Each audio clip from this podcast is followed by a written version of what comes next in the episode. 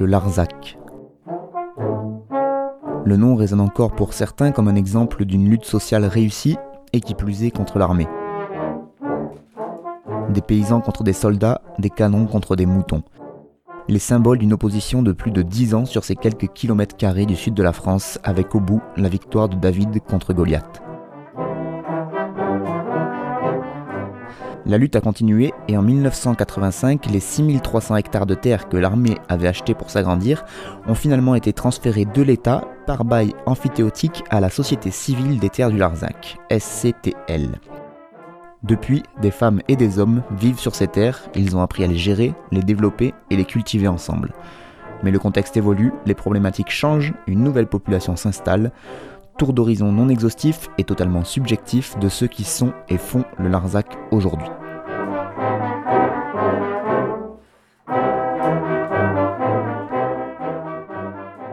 Épisode 5 Romain, paysan au Baume sur la commune de Millau.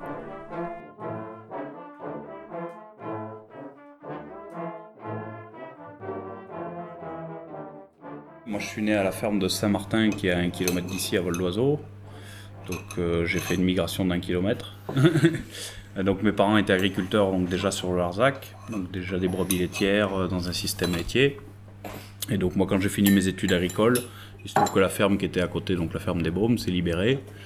Et donc moi j'avais fini mes études, j'avais la capacité de m'installer, et donc j'ai monté un projet pour, pour m'associer avec mes parents en récupérant la ferme d'à côté, pour augmenter un peu le troupeau et chercher un peu l'autonomie fourragère sur ce troupeau-là. Donc ça s'est monté un peu comme ça. Et ma compagne qui a fait aussi des études agricoles, eh ben, elle a suivi. Hein. Donc du coup, ben, elle s'est retrouvée là, on a, on a récupéré la maison et depuis on s'est installé. On a fait effectivement le GAEC à, à 3 pour l'instant. J'ai toujours aimé ce métier-là. disons que c'est un métier qui mélange plein d'autres métiers. C'est ce que je voyais parce que moi je suis pas très éleveur puisque sur le, sur le GAEC je m'occupe moins du troupeau. Je suis plus sur les cultures. Mais moi, je vois le côté euh, faire de la mécanique, euh, faire du tracteur, euh, gérer un parcellaire, faire de l'entretien de bâtiments, de la maçonnerie, de la menuiserie, des bricoles. Ça regroupe tout un tas de, corps de métier qui, moi, me plaît. Je suis quelqu'un d'assez manuel, quoi. Donc, je me suis dirigé là-dessus naturellement et je me suis même pas posé la question. Enfin, je ne me voyais pas vraiment faire autre chose et je ne me voyais pas franchement ailleurs non plus. Je baignais là-dedans effectivement, j'ai toujours eu ma mère au troupeau, euh, mais c'est des métiers passion aussi, donc euh, on était toujours elle partait pas au travail, euh, on avait l'avantage de, de, de, travailler sur le, là où on vivait.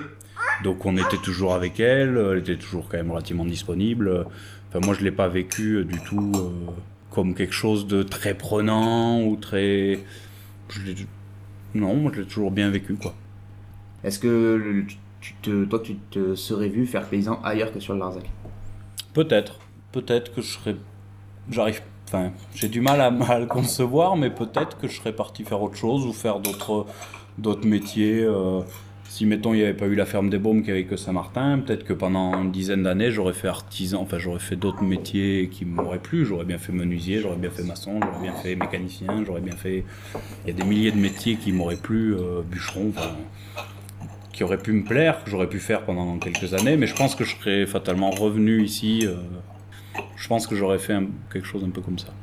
Est-ce que tu as une explication toi, au fait que, que Larzac euh, a ce côté un peu euh, attrayant qui fait que bah, les fils d'eux restent, restent, sur le plateau? Bah, Il y a quand même une approche ici, une approche de l'agriculture et une approche du foncier, une approche assez globale de la vie. Enfin, qui fait qu'il y a eu un mélange euh, du fait de cette lutte, etc., qui a ramené beaucoup de gens, des néo-ruraux, des gens qui venaient de l'extérieur, d'autres régions, qui ont apporté plein de nouvelles pratiques, de, de plein d'idées nouvelles, etc., qui a fait un brassage euh, super intéressant. Et cette gestion collective qui fait que tu n'as pas à racheter le, l'éther, etc., qui fait que c'est lourd, parce que la plupart des, de l'agriculture euh, en dehors de la SCTL, les gens, ils arrivent, ils doivent acheter l'exploitation, ils s'en mettent déjà pour 4 ou 500 000 euros, donc les annuités, donc derrière, faut trimer parce que tu dois rembourser la banque, et donc il n'y a pas du tout ce côté-là sur la SCTL, donc ça, déjà, ça t'enlève un poids. Et il y, a y a aussi le regard des voisins, enfin moi je trouve qu'ici, on, on, tire profit des expériences des autres, etc. Et au lieu de se regarder en, travers en disant l'autre il fait comme ça, euh, c'est n'importe quoi et compagnie, on dit ouais il fait comme ça, il s'en sort, euh, moi je vais peut-être essayer de faire. il y a un mélange, il y a une espèce de, d'échange et de, vision, je pense, assez différente que l'agriculture conventionnée ou conventionnelle du territoire. Quoi. Et ça, ça apporte euh, beaucoup plus de facilité à, essayer des choses. Et pour moi, ça, ça facilite énormément le, de, passer le pas et de dire je, m'investis parce qu'il y a beaucoup moins de, de, charges. Il y a beaucoup moins d'engagement, euh, c'est beaucoup plus souple. quoi. Ça, moi, j'en suis persuadé.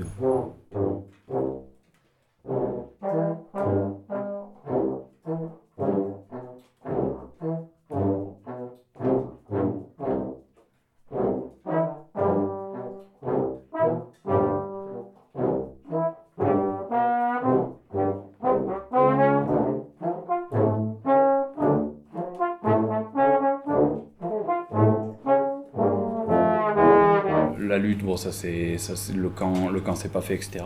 Et du coup, les gens en place ont pu faire ce qu'ils rêvaient de faire pendant les 10 ans qu'ils ont battu en disant bah, si on vous nous file l'Arzac, on fera ça, ça, ça, ça, ça. Donc ils se sont mis en place, du coup, ils ont fait ce qu'ils avaient envie de faire. Et donc, du coup, ils ont pu aussi euh, se dégager se pencher un peu sur ce qui se passait à l'extérieur et s'ouvrir sur plein de trucs à l'extérieur. Et donc, bah, nous, fatalement, moi, quand j'étais ado et tout, c'était génial, quoi. cette ouverture-là, on pouvait en aller au manif, on allait au machin, on s'intéressait à plein de trucs. Donc ce brassage-là, oui, oui, super intéressant. L'idée de base, donc, c'est que l'État avait racheté une partie des terres pour faire ce camp militaire qui s'est pas fait. Donc, comme il s'est pas fait, plutôt que l'État revende les terres euh, au détail euh, à qui voulait les racheter, les paysans en place, donc il y avait 103, ont dit bah, nous, on veut bien que l'État nous fasse un bail amphithéotique de 90 ans, 99 ans, sur, sur l'ensemble des terres SCTL, donc ça représentait 6000 hectares et une vingtaine de corps de ferme. Donc vous nous la mettez en gestion par le biais, nous on se fédère, les paysans se fédèrent en société civile, donc ils ont créé la SCTL, Société civile des terres du Harzac. Et donc l'État a mis en, gestion ces terres-là pour 99 ans à ce groupe de, paysans. À l'époque, c'était un groupe de paysans. Et donc ces paysans-là, après, eux, refont des baux de carrière sur ben, les 21 corps de ferme qui étaient, qui, étaient en place, hein, qui existaient. Et donc on refait des baux donc, avec des fermages euh, à prix modique, quoi pour permettre d'installer, de faire vivre tous, de refaire vivre tous ces corps de ferme et de faire venir des gens et de refaire vivre ces, terres-là. Quoi. Donc l'idée de base, elle est là. Quoi. C'est une gestion collective du foncier qui est à l'État. Il est toujours à l'État. Et donc la SCT, elle a tous les droits du propriétaire sauf celui de vendre. Donc c'est elle qui met en place les baux, qui a mis son système pour les valeurs d'usage, etc. Enfin tout son système de calcul. Et donc c'est né comme ça par exemple les baumes, je ne sais pas combien de centaines de milliers d'euros ça vaut, mais ça veut dire que j'aurais dû racheter ces, terres-là, donc ça veut dire ben, emprunter à la banque et avoir des annuités, euh, donc rembourser des annuités. Du coup, ça implique énormément sur le travail que tu l'exigence du travail que tu dois faire derrière, etc. et les plus-values que tu dois faire. Et donc c'est évident que le fait que ce soit SCTL et que ce soit des bails de carrière sécurisants, parce que moi j'ai un bail jusqu'à ma retraite. Si je souhaite rester, je peux rester jusqu'à ma retraite, personne ne peut me virer. Euh, si je fais mon job et que je, la, ferme est entretenue, il n'y a pas de raison que, que je parte. Donc euh, j'ai accès à, à, cet outil de travail pour, pour très peu. Et donc j'ai, oui, oui c'est sûr que ça a une facilité. Euh, la, la facilité première, elle est là, c'est sûr. C'est l'accès au foncier, l'accès au bâti. Et du coup, ça permet, comme on paye très peu, enfin on a très peu de charges sur le foncier et le bâti, on peut se permettre d'investir moi, j'ai fait, on a construit une bergerie toute neuve, une salle de traite. Les sous qu'on n'a pas mis sur ça, on les a mis sur de l'innovation, enfin sur de l'innovation, sur de l'investissement, sur l'outil de travail, et sur euh, des projets, euh, sur d'autres projets, des, choses, euh, développer d'autres choses plutôt que de passer son temps à payer, de, payer son outil de travail et quand as la retraite, tu as fini de le payer et tu le revends quoi. Donc tu passes ta vie à payer un truc que tu fais. Alors que là, c'est pas du tout ça. Là, tu es libéré de cette contrainte d'achat et de et euh, du coup, tu consacres ton énergie et ton temps à développer plutôt qu'à payer ton truc, quoi. Et donc ça, c'est quand même, ça change tout, quoi. Et sur le fait de ne pas être propriétaire du coup ni des terres ni, des, ni de l'habitation et de, bah, de se dire voilà c'est un bail de carrière donc euh, quand tu vas arriver à la fin je vais devoir partir est-ce qu'il n'y a pas quand même un attachement de fait de, bah, travailler les terres, de vivre dans la maison etc. Est-ce que c'est quelque chose qu'on anticipe euh, à l'avance de se dire bon je, me le mets en tête que quand je vais arriver à la retraite il faudra que je m'en aille? Bah, c'est clairement, oui, ça c'est, il faut clairement se le dire d'entrée. Après, c'est, c'est bah, disons, quand tu arrives à la retraite, tu seras plus, euh, enfin, je sais pas dans quel état on sera quand on sera à la retraite, mais euh, autant que ça profite à quelqu'un, que les terres soient travaillées, etc. Mais c'est sûr qu'il y a un attachement, je dis pas que ça sera facile, etc. Mais disons que c'est, c'est su, enfin, on le sait d'entrée, et qu'on se prépare, oui, euh, ben, déjà on met des sous de côté toute notre vie pour parce qu'on sait qu'on va partir je pense que le plus dur, ça va être l'habitation. Parce que tu fais tout, euh, la petite va grandir dedans, tu as tout un attachement sentimental, etc., c'est sûr. Mais le fait de le savoir d'entrée, déjà, ça, ça aide énormément. Et puis, c'est le, le, le, rôle de la transmission. C'est l'éternelle phrase la terre est à ceux qui la cultivent, etc. Donc, ça, ça me paraît dans une logique. Euh, c'est un outil de travail. Il faut voir ça comme un outil de travail. Donc, une fois que tu as fini de travailler avec et que tu, bah, toi, tu, tu passes le relais, bah, tu laisses l'ensemble. Le, jeune, moi, j'étais bien content en arrivant d'avoir la maison avec les bâtiments, avec les terres. Donc, faut que ça, il faut partir dans cette logique-là. C'est-à-dire qu'une fois que j'ai fait moi, j'ai fait ma vie, j'aurais fait ma vie ici, et ben je la laisse à quelqu'un d'autre, et puis moi, je vais faire ma vie ailleurs. Je finirai ma vie ailleurs. Mais disons, vu que c'est clair d'entrée, moi, je pense que ça devrait se passer alors là où ça doit être plus dur, c'est ceux qui ont créé le, qui ont créé l'idée, c'est-à-dire ceux qui ont créé la SCTL. C'est eux qui se sont dit, bah oui, nous on va faire comme ça. Donc sur le papier c'était très joli. Ils se sont dit impeccable, nous à la retraite on s'en va. Seulement là ils y arrivent. Donc eux ils commencent, enfin c'est les premiers qui commencent à, à, être confrontés à ça quoi. Donc euh, je pense qu'ils le vivent plus ou moins bien. Je sais pas, faut leur demander, mais euh, c'est eux les premiers qui vont, qui vont voir un peu qu'est-ce que ça donne quoi. Mais moi, je pars d'entrée, je le sais d'entrée, enfin dans ma tête, c'est sûr. C'est que quand j'arrête mon activité ici, je la laisse à quelqu'un d'autre. Tout. Tout.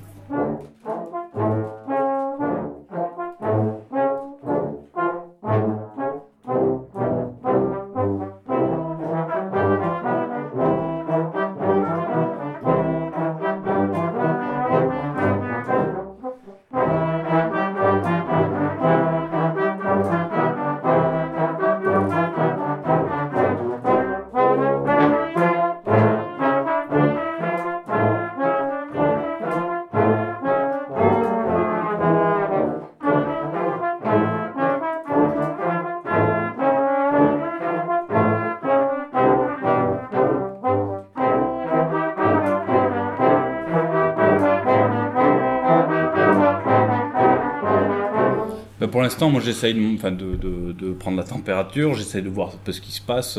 C'est sûr que ça va être à nous, nouvelle génération, de réécrire un peu ce, truc-là, parce qu'à l'époque, bon, c'était très porté agricole, ça le sera toujours, c'est quand même, le Larzac est quand même à vocation pastorale, etc.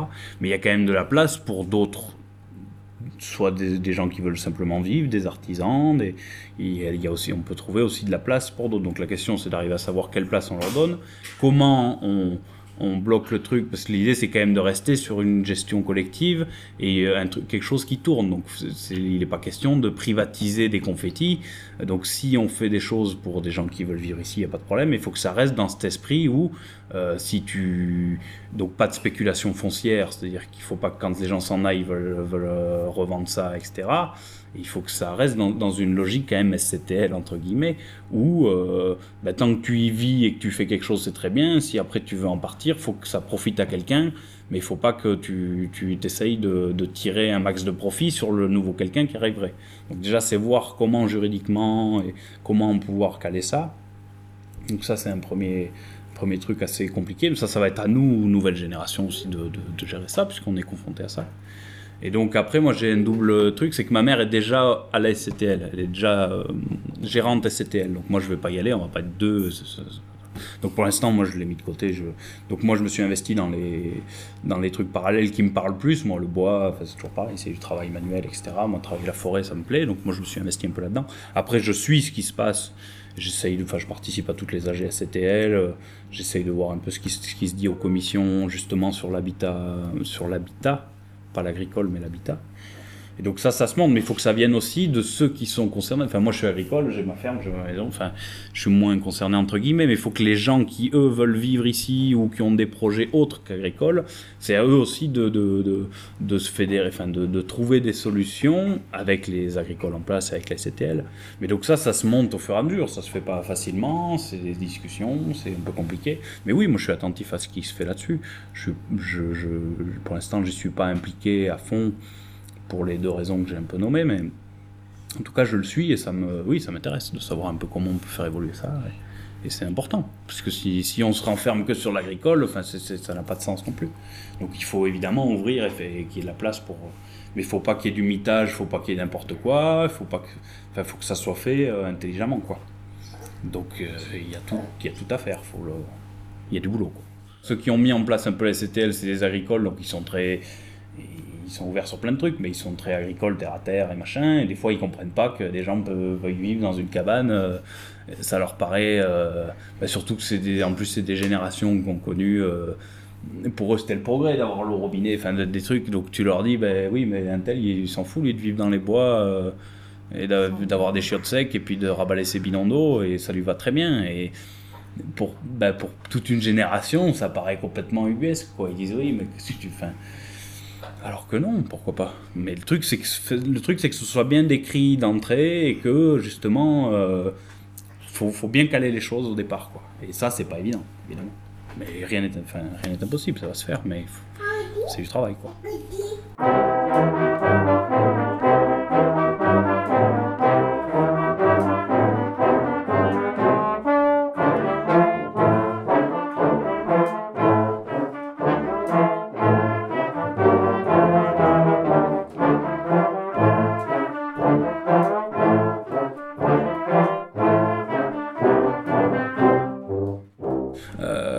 Saint-Martin, à l'époque, donc on était en système laitier à Roquefort.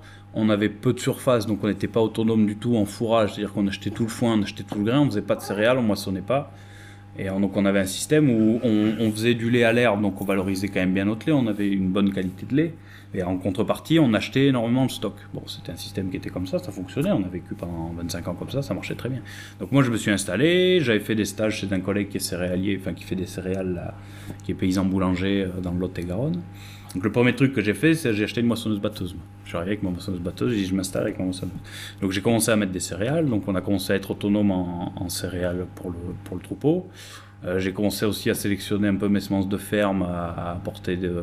Enfin, je me suis vraiment investi sur les cultures alors qu'on les faisait, euh, on cultivait de l'herbe pour les brebis euh, très simplement et à minima quoi. Alors que moi j'ai essayé de développer ça, de faire du fourrage, d'optimiser les, les, les, rendements en bio, parce que c'est en bio évidemment mais voilà, de travailler sur le foncier, d'essayer de, d'être autonome. Donc le, lait, on le produit toujours à l'herbe, il n'y a pas de problème, mais il y a toujours la période hivernale où on achetait du fourrage, etc. Donc moi, l'idée, c'était de pallier à ça et de dire, bah non, on va essayer de produire le fourrage au maximum, on va essayer de produire du grain au maximum, de développer l'autonomie hivernale, quoi. Et de, donc moi, j'ai apporté, voilà, essayer ça, de, vraiment cultiver les champs au mieux, de, redévelopper, ce qui n'était pas le cas. C'est vrai que sur Saint-Martin, c'était vraiment à minima, quoi. On passait un coup de on se met de l'herbe et Quoi. Alors que là, j'ai mis en place des rotations avec des mélanges, des mélanges de, de plantes sur les prairies. Donc, selon si c'est de la fourche, de la pâture, enfin, j'ai essayé d'être un peu technique, de, ouais, d'améliorer un peu tout ce côté-là et d'être d'optimiser au mieux cette, cette surface-là. Donc, voilà, moi, je suis vraiment orienté culture. J'ai tout le matériel, moi, tout, tout le GAEC a tout le matériel en Cuma, sauf le tracteur et les outils de récolte.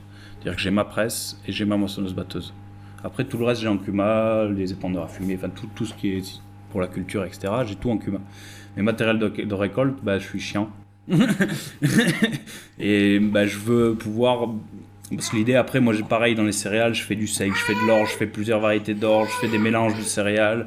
J'essaye de, quand le, temps le permet, j'essaye de récolter mes, mes, graines de fourragère, mes graines de sainfoin, mes graines de luzerne. Donc je suis très attaché, puis je suis très, hum, j'adore la mécanique et les outils de récolte, c'est quand même des trucs un peu pointus. Et j'adore mes voisins, mais bon, on n'est pas tous, euh, on n'est pas tous aussi exigeants. Donc les matériels de récolte, je les ai en perso. Mais après le reste, je suis, oui, oui, il y a plein des épandeurs à fumer. Enfin, je suis très cumiste. D'accord. Voilà. Mais il y a des, il y a des outils où non. je ne suis pas cumiste.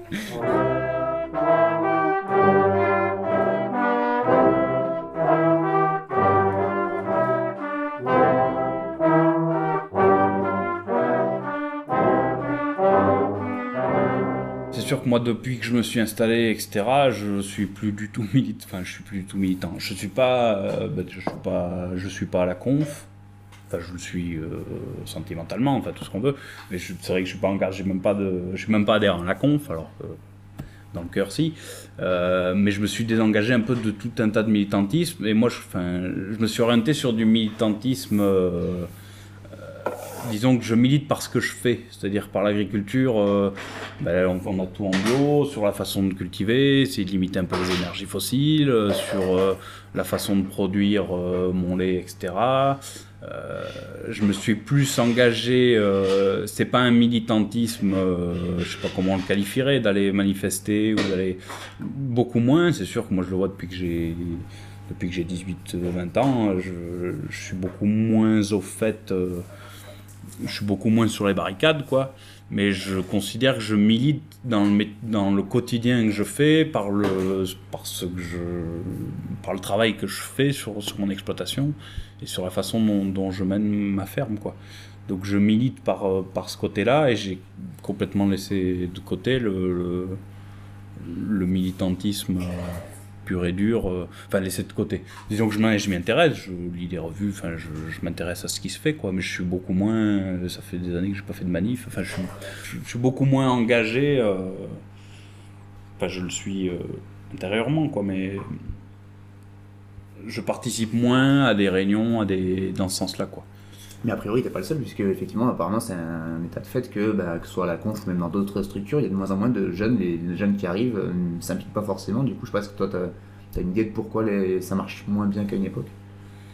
Comme ils arrivent dans des fermes qui tournent, en fait, etc. Bah, il y a ce côté-là, il y a ce côté que les vieux sont pas morts. heureusement, hein, c'est pas ce que je veux dire. Mais du coup, ils sont toujours là, et puis, euh, comme bah, ils, ben, ils sont plus trop sur les fermes, donc euh, il faut qu'ils s'occupent, quoi.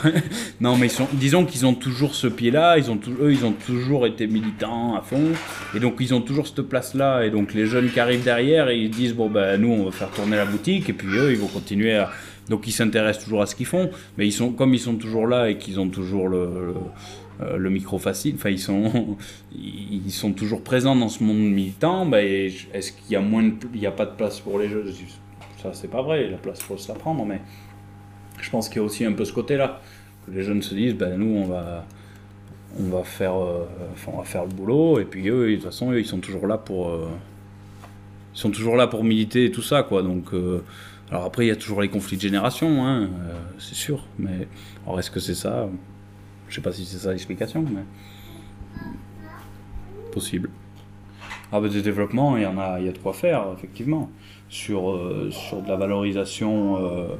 Moi, j'avais, bah, c'est aussi le fait que j'avais acheté cette moissonneuse parce qu'à un moment, je voulais faire moi des légumes secs. C'était mon grand, je l'ai toujours en tête. Faire du pois chiche, des lentilles, euh, du cartame, faire des huiles de cartame, peut-être du tournesol, trouver des variétés de tournesol, j'en sais rien. Enfin, faire, faire d'autres, d'autres cultures pour la consommation humaine, quoi. Donc moi, j'avais, je pensais à un développement comme ça. Après, il peut y avoir plein de développements. Ça peut être de la transformation fromagère, ça peut être de faire du pain, ça peut être enfin, des possibilités, il y en a des milliers. Donc après, on verra l'avenir, on dira ce qu'on fera ou pas. Mais du, potentiel, il y en a, et des possibilités, il y en a plein, ouais. Installer plein de gens, enfin, on pourrait, ouais. Ah oui, oui, moi je suis tout à fait confiant sur. Euh, ouais. Il y a plein de choses à faire, et si elles doivent se faire, on les fera.